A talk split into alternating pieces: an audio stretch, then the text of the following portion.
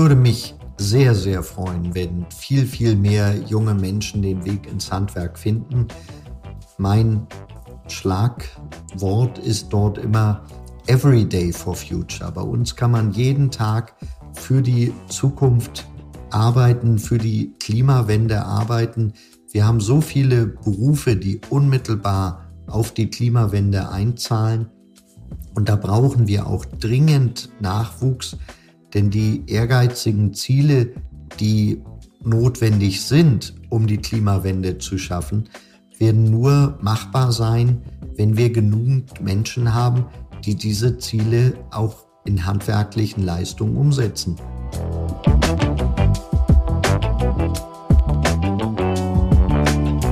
Ein herzliches Willkommen zu einer weiteren Folge unseres Podcasts Hallo Hamburg Stadt Neubauen. Mein Name ist Karin Pein und ich bin die Geschäftsführerin der IBA Hamburg und heute begrüße ich Jalmar Stemmann, den Präsidenten der Hamburger Handwerkskammer. Hallo Herr Stemmann, schön, dass Sie da sind. Vielen Dank für Ihre Einladung, Frau Pein. Herr Stemmann, Sie kommen ja selbst aus dem Handwerk und haben einen äh, eigenen Betrieb geführt und seit 2019 sind Sie äh, nun Präsident der Handwerkskammer und äh, ihre Aufgabe ist es damit, die Interessen der Hamburger Handwerkerinnen und Handwerker zu vertreten. Persönlich nehme ich wahr, dass Handwerker so gefragt sind wie nie. Äh, ich höre immer wieder im eigenen Umfeld, dass es zunehmend schwierig ist, Handwerker zu bekommen. Ähm, wie wird das in Handwerkerkreisen wahrgenommen? Gibt es wirklich zu wenige Handwerker und eine wahnsinnige Auftragslage oder ist das eine singuläre Erscheinung? Das Problem fehlender Handwerker haben wir tatsächlich. Das ist nicht nur ein hamburgweites Problem, das ist ein bundesweites Problem. Es gibt Untersuchungen der Bundesagentur für Arbeit, die genau dieses belegen. Die haben einmal die sogenannten Engpassberufe anhand verschiedener Merkmale untersucht. Und von den 20 Engpassberufen kommen 15 aus dem Handwerk. Die Top 3 sind alles Handwerksberufe und dann folgt gleich auf vier, fünf und sechs weitere Handwerksberufe. Ich selber bin im Übrigen nach wie vor im Handwerk tätig, denn der Präsidentenjob ist nur ein Ehrenamt, in dem ich sowohl die Betriebe als auch die Beschäftigten im Hamburger Handwerk vertreten darf. Vielleicht könnten wir die äh, Gruppe der Handwerker noch mal ein bisschen näher beschreiben, denn so äh, gemeinhin denken, glaube ich, viele unserer Hörerinnen und Hörer bei Handwerkern an Schreiner oder Tischler oder äh, eine Klempnerin, die äh, irgendwas in unserer Wohnung reparieren. Aber das Handwerk ist ja viel breiter aufgestellt und hat viel mehr äh, Berufsgruppen. Sie selbst, glaube ich, sind Zahntechniker, wenn wir das richtig recherchiert haben. Ähm, vielleicht könnten Sie noch mal was äh, zur Zusammensetzung der Handwerkskammer und ähm, dieser Berufsgruppen erläutern. Das mache ich gerne. Es gibt rund 150 verschiedene Handwerksberufe. In Hamburg sind davon rund 120 Berufe präsent. Das geht los mit den Bau- und Ausbaugewerken, die man allgemein sehr häufig als die Handwerker wahrnimmt, weil sie eben auch auf der Straße unterwegs sind, weil sie in die Firmen, in die Betriebe aber auch in die Haushalte hineinkommen, um dort etwas zu installieren oder zu reparieren. Es sind die Ernährungshandwerke, die äh, Bäcker, die Konditoren, die Fleischer, aber zunehmend auch zum Beispiel die Bierbrauer, die im Hamburger Handwerk organisiert sind. Es sind die Gesundheitshandwerke, zu denen mein eigener Beruf, die Zahntechnik gehört, aber auch die Augenoptik, die Hörakustiker, die Orthopädie-Techniker und Orthopädie-Schuhmacher, also eine große Bandbreite. Es sind andere Handwerke wie Fleischer, wie Wäschereien oder Reinigung, Textilreinigung. Es sind aber auch die Bestatter, die dem Handwerk angehören oder die Fotografen. Also eine ganz, ganz große Bandbreite und ich habe jetzt noch lange nicht alle aufgezählt. Mhm, aber das äh, finde ich nochmal wichtig darzustellen, wie breit das ist, weil da ja auch unterschiedliche Interessen äh, und unterschiedliche betriebliche Auswirkungen auch ähm, zusammenkommen. Also für uns als Quartiersentwickler sind Sie ja eine Zielgruppe. Wir planen ja gemischt genutzte Quartiere. Das wird auch häufig immer ein bisschen eindimensional verstanden, als würden wir nur Wohnungsbauquartiere schaffen. Aber das hat auch natürlich ein großes Gewicht. Ähm, aber unsere Quartiere müssen ja Platz für Wohnen, aber eben auch Arbeiten, Freizeit, Bildung, äh, Pflanzen, Tiere, alles, alles, was zu einer Stadt gehört, Wasser ähm, schaffen. Und äh, deshalb wünschen wir uns natürlich unter dem Stichwort Arbeit eben auch Handwerksbetriebe, die eben für unsere äh, Bewohner dann auch Vorsorge leisten können oder eben auch einfach Arbeitsplätze in Hamburg sichern oder schaffen können. Vielleicht könnten Sie mal aus der Sicht äh, Ihres Ehrenamtes schildern, was müssen wir bei einem Quartier eigentlich mitdenken, damit es für Handwerksbetriebe interessant ist. Wir brauchen eine Zugänglichkeit in den Quartieren. Wir brauchen Platz in unterschiedlicher Auswirkung. Es gibt Betriebe, die ausschließlich beim Kunden arbeiten. Die haben vielleicht nur ein kleines Büro, die haben noch einen Lagerplatz, wo sie bestimmte Sachen vorhalten und ansonsten fahren sie mit Kundendienstautos zu den Auftraggebern und erledigen dort ihre Arbeit. Wir haben dann aber andere Betriebe, die produzieren in ihren eigenen Werkstätten. Das kann zum Teil erdgeschossgebunden sein, weil sie vielleicht größere Dinge auch angeliefert bekommen. Das kann aber auch möglich sein, dass diese Betriebe im ersten, zweiten, dritten Stock sitzen. Ich nehme da wieder meinen eigenen Beruf, die Zahntechnik. Wir sitzen hier zum Beispiel am Siemersplatz im vierten Stock eines Gewerbegebäudes, haben direkt Wohnungen im Nachbarhaus nebenan, haben eine Kita unter uns drunter. Also eine ganz gemischte Nutzung. Das ist für einen Zahntechniker völlig normal. Das wäre aber für einen Tischler ein bisschen schwierig, wenn er dann große Bretter erst in den vierten Stock transportieren muss. Ja, zu dem äh, Thema der Mischung kommen wir äh, gleich nochmal, weil auch die Mischungsfähigkeit und Konflikte, die entstehen. Ähm, aber vielleicht könnten wir nochmal einmal beleuchten, wie, wie profitiert eigentlich ein Stadtteil davon, äh, Handwerksbetriebe zu haben, also in der Nähe zu Handwerksbetrieben zu sein?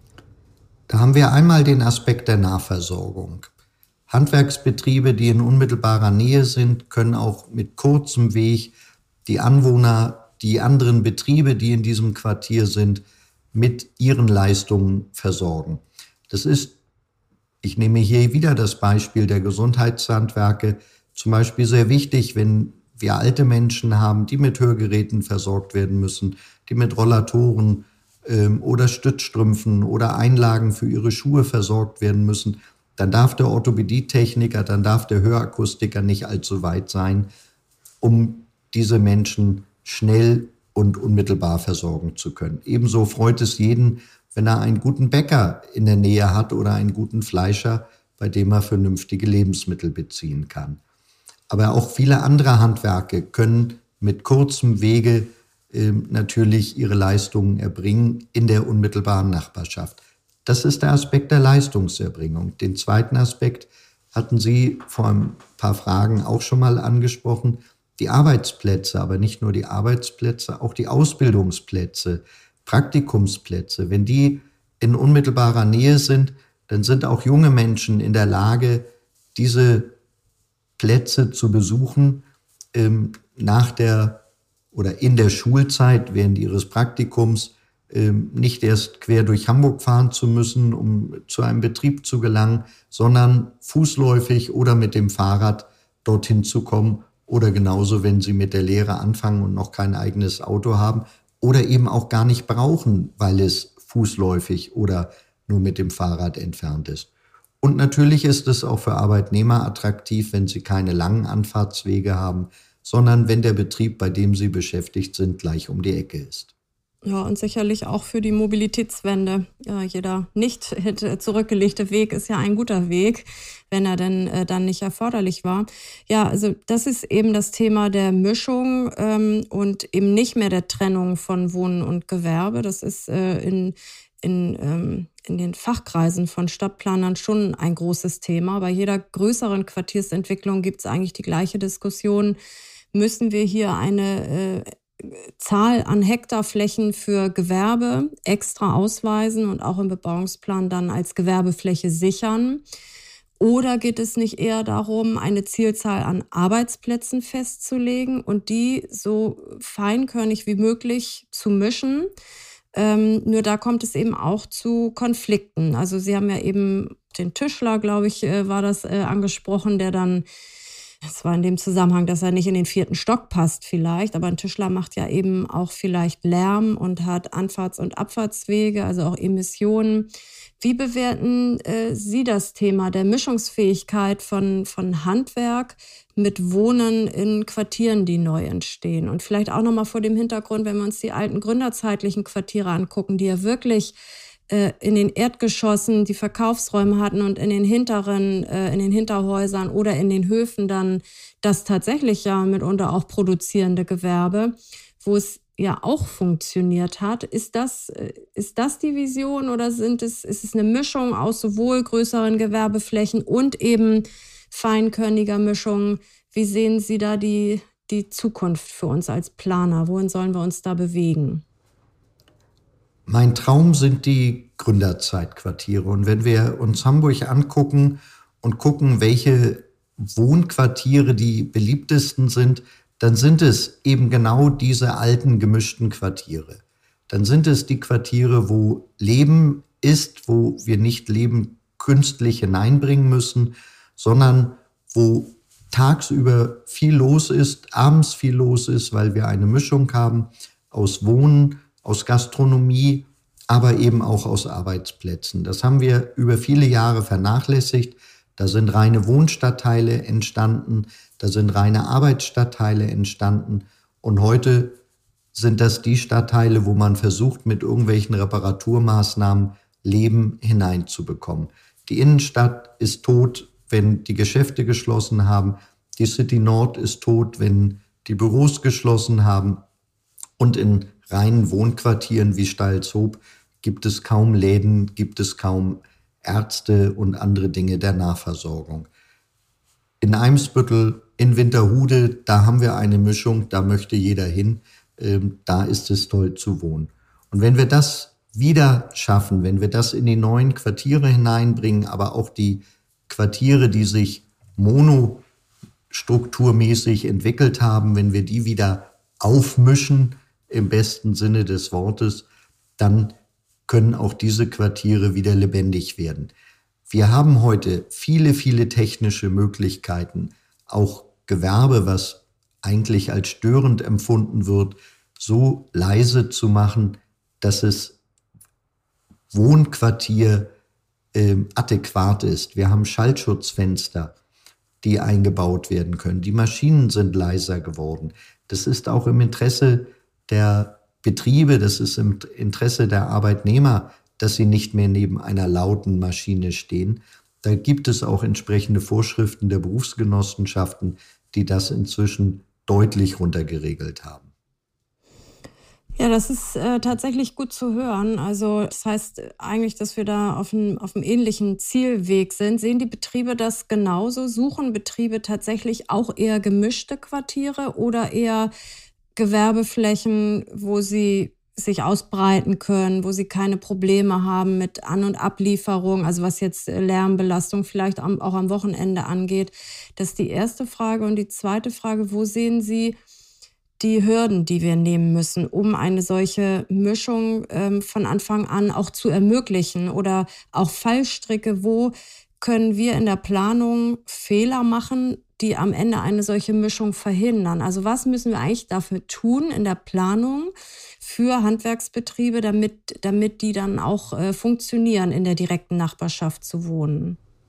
Es muss geguckt werden, welchen Bedarf hat welcher Betrieb. Einmal am konkreten Betriebsbeispiel, aber eben auch für die jeweilige Gewerkegruppe. Das geht los, ähm, wird dort überhaupt mit einem Lkw großes Material angeliefert. Ja, das gibt es natürlich in einigen Berufen, ähm, dass die dort große Holzplatten bekommen, große Holzbalken bekommen. Wenn ich an eine Zimmerei denke, die erstmal auf ihrem Betriebshof einen Dachstuhl errichten muss, bevor sie ihn dann wieder auseinandernehmen und äh, auf die eigentliche Baustelle fahren. Aber viele Betriebe bedienen sich inzwischen auch Zulieferern, die direkt auf die Baustellen liefern und die gar nicht mehr großartig in ihre Werkstatt etwas bekommen. Das muss also im Einzelnen geguckt werden, was ist eigentlich der Bedarf für diesen Betrieb.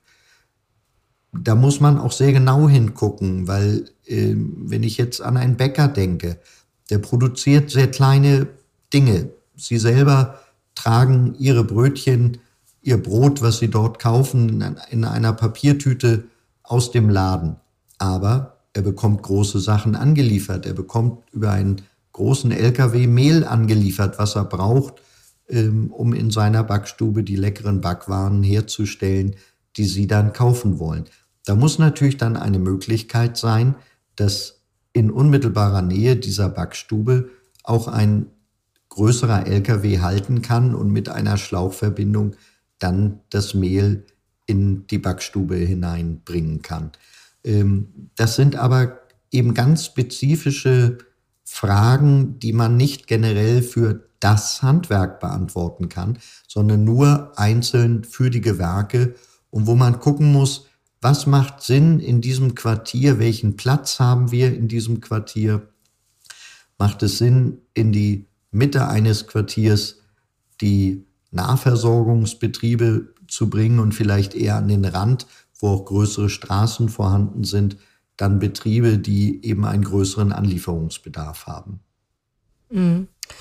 Das Thema äh, Anlieferung, Verkehr, Parken äh, erscheint uns schon eigentlich ähm, beim gesamten Thema Gewerbe sehr vordringlich. Das hören wir in, in allen Quartieren. Ist eigentlich immer so das, das erste Thema, wie, wie können wir anliefern und äh, auch ab, äh, abholen sozusagen. Und eben das Thema der Parkplätze, was ja doch sich ein bisschen zuschnürt. Es gibt immer weniger Parkplätze. Jetzt haben wir noch das Anwohnerparken, das das äh, den Markt da natürlich ähm, zusätzlich eng macht. Wie wird das vom Handwerk bewertet, das Anwohnerparken? Und ähm, sehen Sie da Optimierungsvorschläge?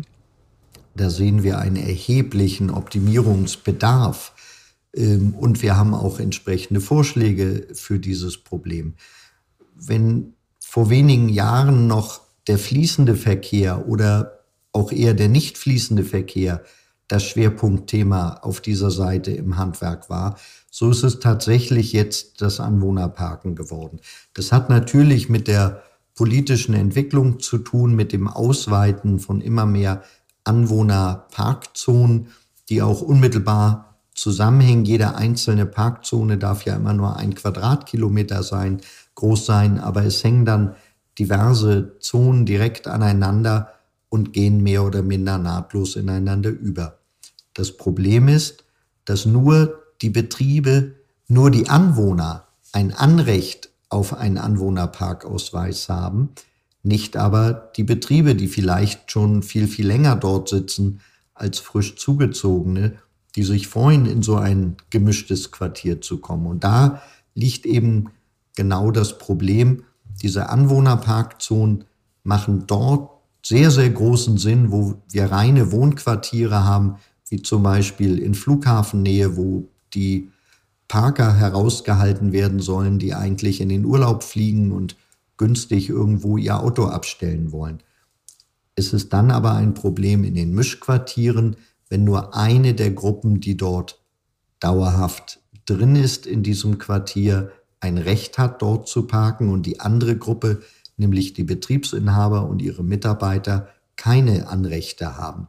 Und das löst sich auch nicht mit öffentlichem Nahverkehr, denn ich kann nicht meine Werkstattausstattung, die ich in meinem VW-Bully oder in meinem ähm, Kleintransporter habe, ähm, mit in den öffentlichen Nahverkehr hineinnehmen. Und auch nicht jeder Mitarbeiter von uns wohnt so günstig, dass er zu Fuß mit dem Fahrrad oder mit einer Bus- oder Bahnverbindung ankommen kann. Viele Mitarbeiter sind inzwischen nach Schleswig-Holstein oder nach Niedersachsen gezogen und sind darauf angewiesen, von dort mit dem Auto zu ihrem Arbeitsplatz zu kommen. Da brauchen wir dringend Lösungen. Da brauchen wir die Berechtigung, dass auch Betriebe Parkausweise für Anwohnerparkzonen bekommen können. Und das ist ein Bundesproblem, das lässt sich nicht auf Hamburger Ebene lösen. Dafür muss die Verwaltungsverordnung zur Straßenverkehrsverordnung, ein fürchterlich kompliziertes Wortgebilde, geändert werden. Und das ist eine Bundesaufgabe. Da hoffen wir sehr auf die neue Bundesregierung, dass sie diesen Schritt macht. Da würden wir uns gerne noch dranhängen. Wir haben auch noch ein paar Verbesserungsvorschläge für die Änderung der Straßenverkehrsverordnung. Aber äh, das vielleicht mal in einem anderen äh, Podcast. Da können ähm, wir dann gerne zusammenarbeiten. Aber nochmal konkret, das bedeutet, Ihr Vorschlag ist es schon, also Anwohnerparken äh, weiterlaufen zu lassen, aber mit extra Berechtigungen und Plätzen für das Handwerk und für die Versorgung, also so Kurzzeitliefer. Lieferparkplätze sozusagen. Habe ich das richtig verstanden? Kurzzeitlieferparkplätze sind das eine.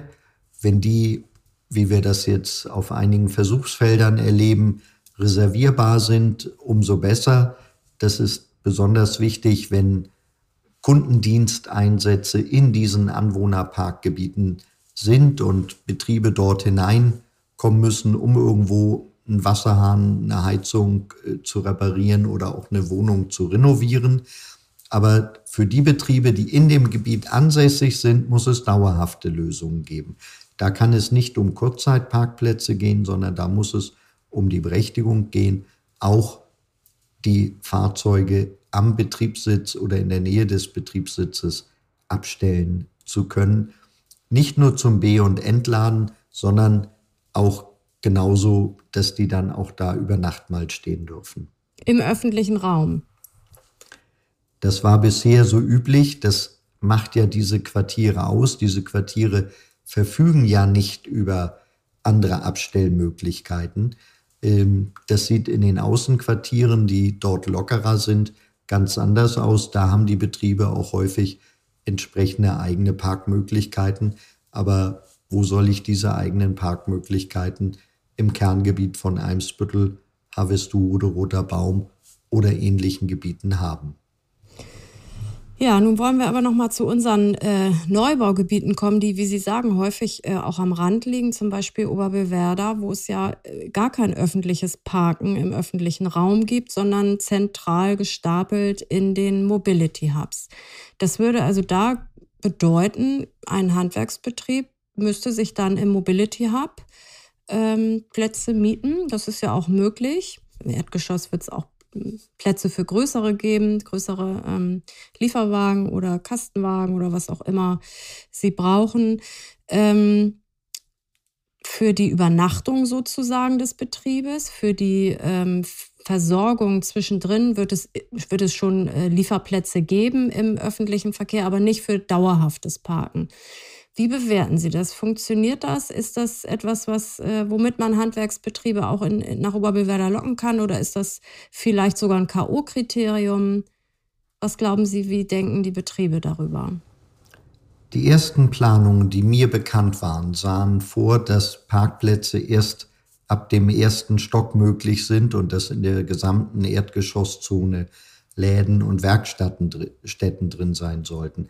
Das wäre ein KO-Kriterium, weil Handwerker eben, wie Sie ja schon ansprachen, mit Kleintransportern oder auch mittelgroßen Transportern unterwegs sind. Die brauchen sehr geringe Rampenneigungen. Da müssten die Rampen in den ersten Stock sehr, sehr lang sein.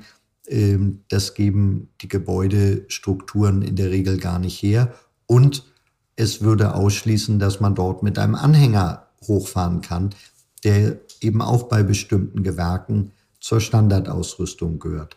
Wenn es jetzt auch Parkplätze in der Erdgeschossebene gibt, wo eben Transporter vielleicht auch mit ein bisschen Rohrmaterial, Leitern und ähnlichem auf dem Dach ebenerdig einfahren können, auch noch mit der Möglichkeit, einen Anhänger hinten dran zu hängen, dann sind auf jeden Fall die Bedürfnisse des Handwerks dort gewährt.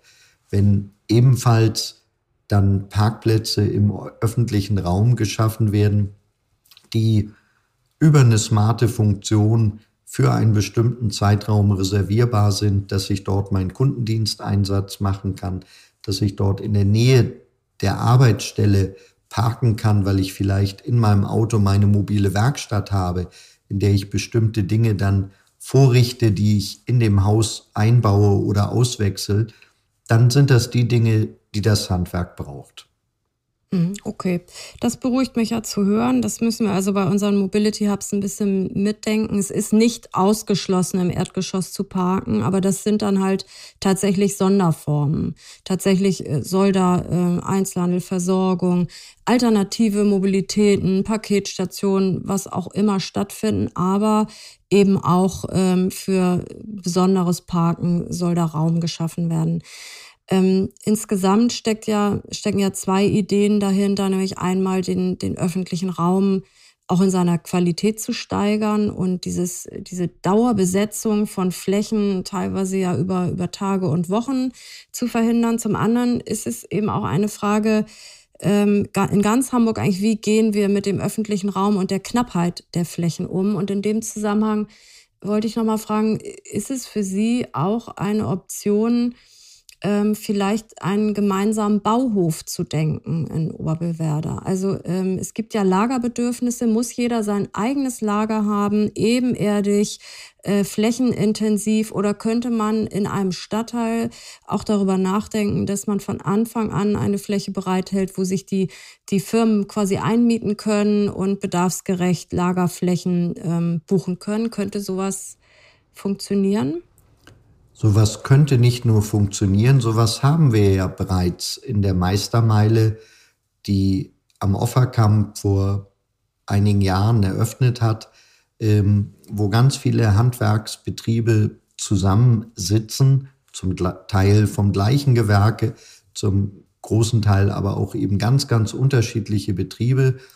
Und ähm, die haben dort auch Flächen an Flächen, wo sie ihre Dinge einlagern. Das ist für einen Handwerker überhaupt kein Problem. Sowas freut sogar den einen oder anderen Handwerker, weil er sich dann mit den Kollegenbetrieben auch vernetzen kann.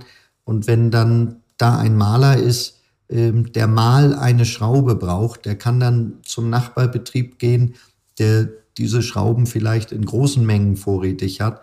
Und dieser Nachbarbetrieb, der braucht dann mal für wenige Quadratmeter, ein bisschen Acrylfarbe, ja, dann holt er die sich vom Maler.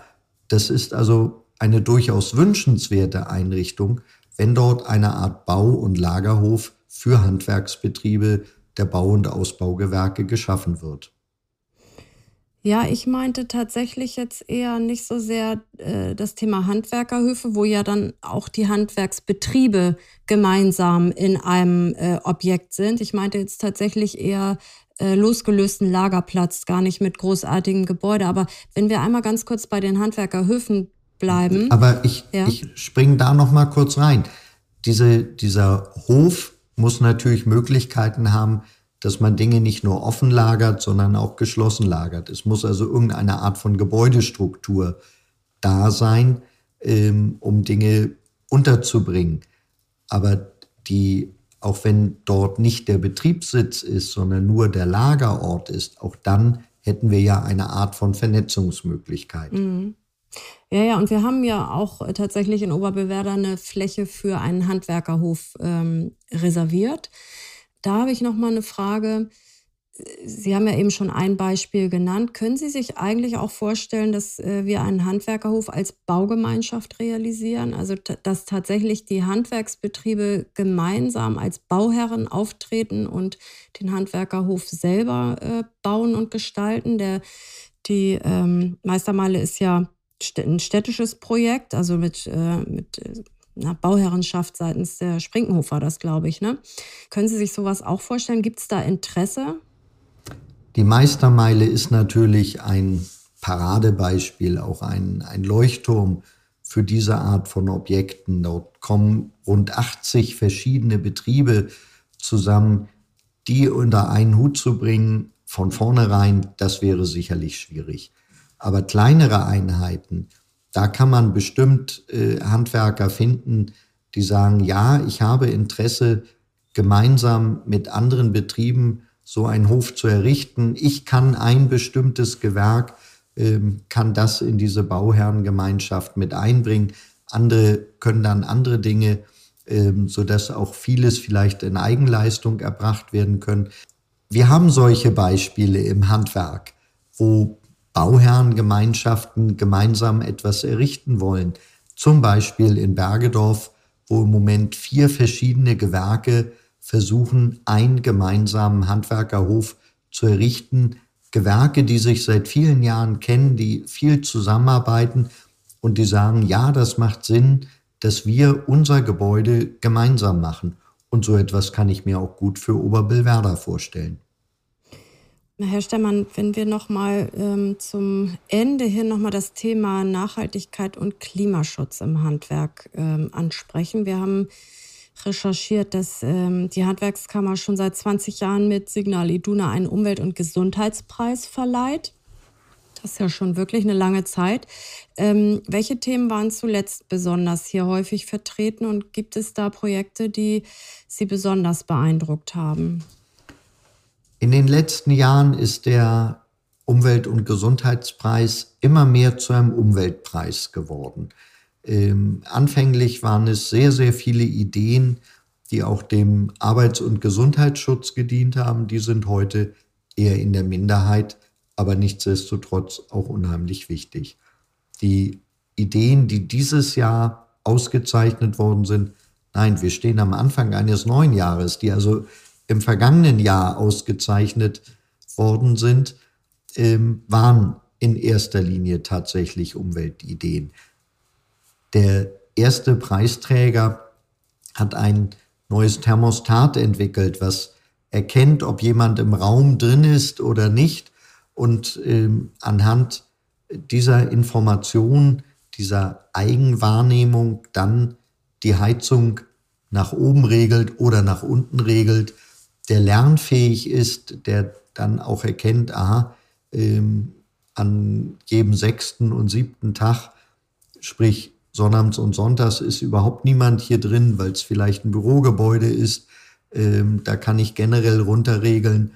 An den anderen Tagen gibt es bestimmte Zeiten, wo niemand da ist. Ähm, da kann ich runterregeln. Also eine sehr intelligente Steuerung, die hilft, Energiekosten zu sparen und ähm, es sind ja dann nicht nur die Energiekosten, sondern es ist auch das CO2, was bei der Produktion der Energie dahinter steht. Es sind aber auch ähm, die, das Recycling von, von Fliesen ausgezeichnet worden. Wir haben Sonderpreise an, an Schüler vergeben, die ursprünglich im Rahmen von Jugendforscht Ideen entwickelt haben und die das jetzt nochmal weiter transportiert haben und wo wir gesagt haben, ja, das ist toll, das ist eine Idee, die es sich lohnt, einfach auch einer größeren Öffentlichkeit vorgestellt zu werden. Und das haben wir dann über unseren Preis ähm, diesmal versucht, wie auch in vielen anderen Jahren zuvor. Ist das auch ein Thema, das vielleicht äh, bei der Nachwuchsfrage ein bisschen helfen kann? Also äh, um nochmal den Bogen zum Anfang des Gesprächs zu schlagen, da hatten Sie ja äh, gesagt, dass es eben durchaus einen Personalmangel gibt im Handwerk und äh, da gibt es ja mehrere Strategien, wie man dem entgegenwirken kann. Und eins muss doch die Nachwuchsförderung sein. Wie, wie läuft das eigentlich? Wie ist die Nachfrage im Handwerk? Und es gibt ja auch äh, neue Handwerksberufe im Bereich Klimaschutz. Ist das ein Thema, das, womit man vielleicht junge Leute fangen kann? Und vielleicht, äh, wir sind am Ende des Gesprächs, nutzen Sie das auch nochmal, um ein bisschen Werbung äh, für Ihr Handwerk zu machen und für, für den Nachwuchs?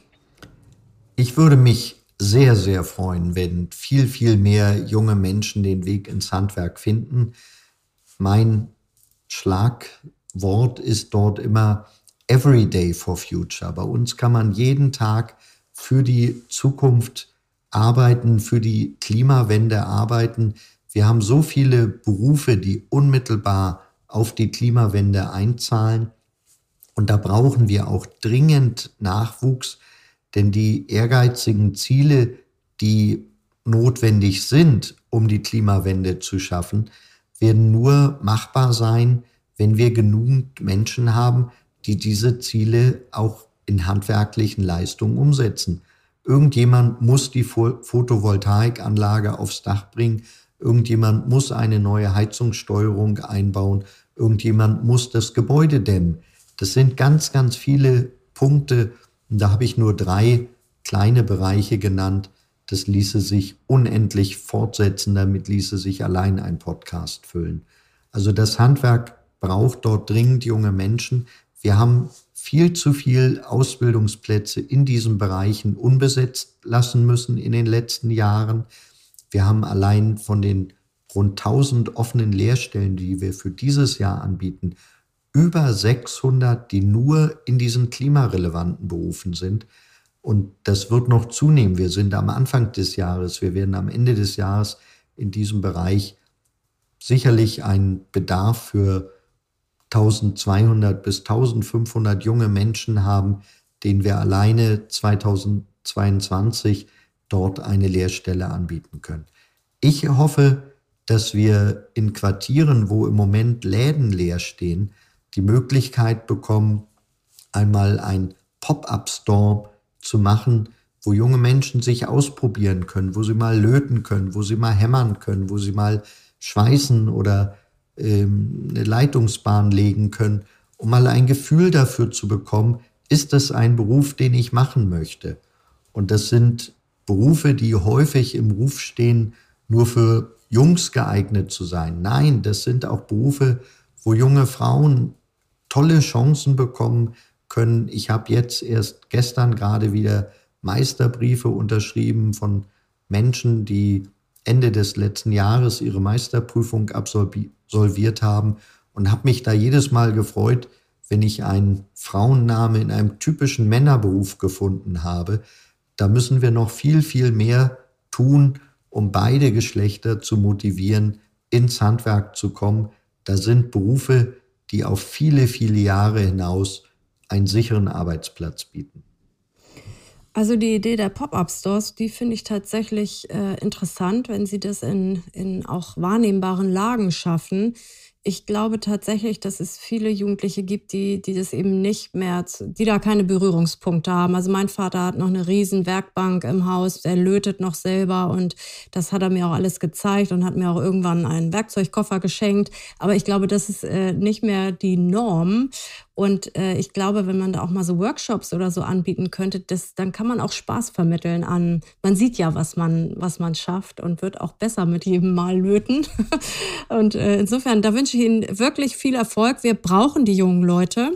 Ähm, ob das mit diesem Podcast gelingt, das weiß ich nicht. Ich glaube, äh, viele Fachleute hören uns, aber die haben ja auch Kinder und äh, vielleicht stoßen sie die auch noch mal ein bisschen in Richtung Handwerk. Also viel Erfolg bei der Nachwuchssuche, Herr Stemmann. Herzlichen Dank, dass Sie unser Gast waren. Wir sind leider schon zum Ende gekommen und bei unseren Hörerinnen und Hörern bedanke ich mich recht herzlich fürs Zuhören. Unser Podcast Hallo Hamburg Stadt Neubauen erscheint ja alle vier Wochen und wenn Sie mögen, dürfen Sie ihn gern weiterempfehlen, abonnieren und auch bewerten. Und wenn Sie sich für unsere IBA-Projekte interessieren, dann folgen Sie uns auch gerne auf Twitter oder Instagram. Mein Name ist Karin Pein und ich sage auf Wiedersehen bis zum nächsten Mal.